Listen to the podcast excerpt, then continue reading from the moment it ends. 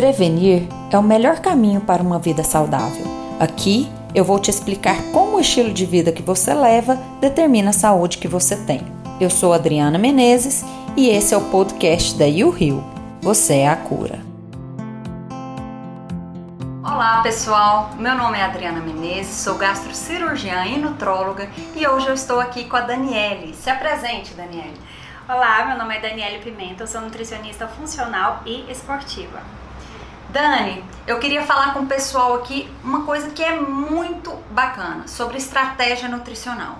Sabemos que as pessoas são diferentes e por isso nós temos estratégias nutricionais diferentes. Mas qual que é a sua experiência em relação à estratégia nutricional com o paciente? Nós temos várias estratégias nutricionais, né, doutora Adriana? Uma delas é a dieta cetogênica, a dieta low carb, nós temos também o jejum intermitente e dentro dessas estratégias, o que vai encaixar ao paciente? Depende do seu perfil, inclusive seu perfil genético também.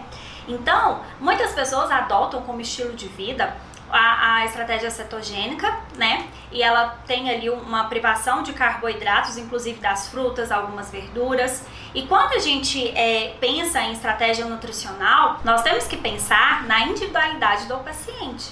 Então, esses métodos que a gente adota, né? E na consulta nutricional, nós avaliamos o perfil do paciente, seus hábitos atuais. Então, não necessariamente a gente inicia já com uma conduta, né, de restrição. Quando a gente fala em perfil, a gente tem que pensar tanto no perfil de teste genético quanto no perfil do paciente, de hábito de vida do paciente. Mas não necessariamente a gente precisa fazer um teste genético para poder saber qual que é o perfil genético desse paciente. E é aí que eu queria te perguntar a respeito da sua experiência com cetogênica, Dani. Então, quando a gente fala de perfil, quando a gente fala de perfil genético, é como o seu corpo vai reagir, como vai ser a resposta de acordo com aquele plano alimentar. Eu tenho até uma experiência pessoal que eu fiz a estratégia cetogênica por 20 dias e eu fiz foi ganhar 2 kg de percentual de gordura. Ou seja, para mim, isso não resolve. É uma estratégia que não funciona. Eu funciono muito bem numa porcentagem por volta de 40 a 50% de carboidrato, inclusive para aumento de massa muscular. Então, quer dizer que a dieta cetogênica não é boa? Não, gente, quer dizer que ela não é indicada para esse perfil de paciente. E é aí que a gente tem que trabalhar com vocês na individualidade. Porém, também tem outros casos, né? Eu tenho pacientes que a gente adota o perfil cetogênico e quando a gente tenta reintroduzir o carboidrato, e quando a gente fala de reintroduzir carboidrato, não é reintroduzir pão, não é reintroduzir açúcar, né? No caso, doces, é reintroduzir algumas frutas, verduras. Inclusive, tem outro perfil de paciente que quando a gente está dentro de uma estratégia cetogênica, né? Já um período e ele está tendo progressões de resultado em ganho de massa magra, em perda de percentual de gordura, a gente acontece a gente começa voltar a introduzir o carboidrato, então sair aí de uma faixa de 10, 15% de carboidrato para 30, 40 e ele começar a aumentar o percentual de gordura. Ou seja, esse paciente, ele certo adaptou de uma forma muito bem feita, né? E quando a gente volta a esse consumo de carboidrato, é um consumo de carboidrato inclusive consciente. E aí ele começa a regredir nesses resultados em relação à composição corporal.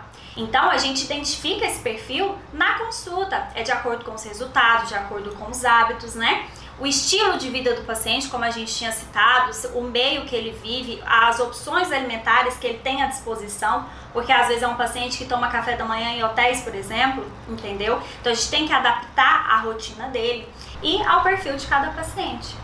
Só que tem uma coisa também muito interessante que você já deve ter observado. Muitos pacientes que adaptam a perfis, né, que têm é, perfis de cetogênica, também podem consumir frutas, alguns tubérculos. Então, quando a gente fala de reintrodução de carboidrato, a gente não precisa se preocupar ou ter medo disso, dependendo do modelo de dieta do paciente. É um problema hoje muito grande, porque hoje o pessoal tem fobia à fruta. Exatamente. E é isso que eu queria que você falasse realmente, Dani.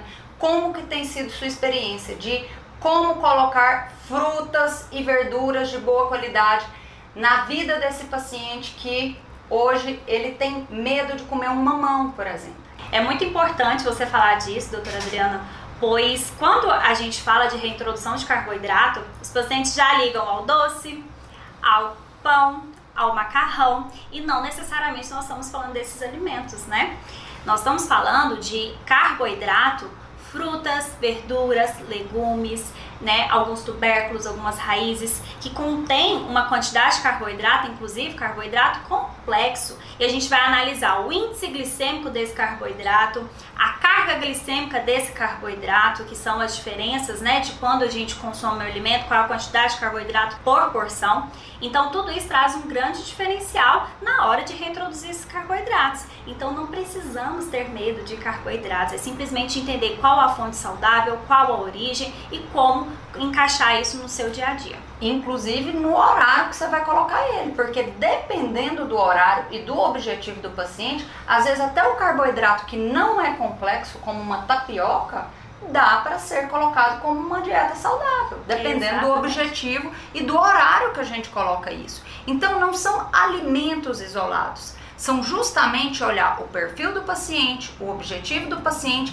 e colocar coisas de boa qualidade.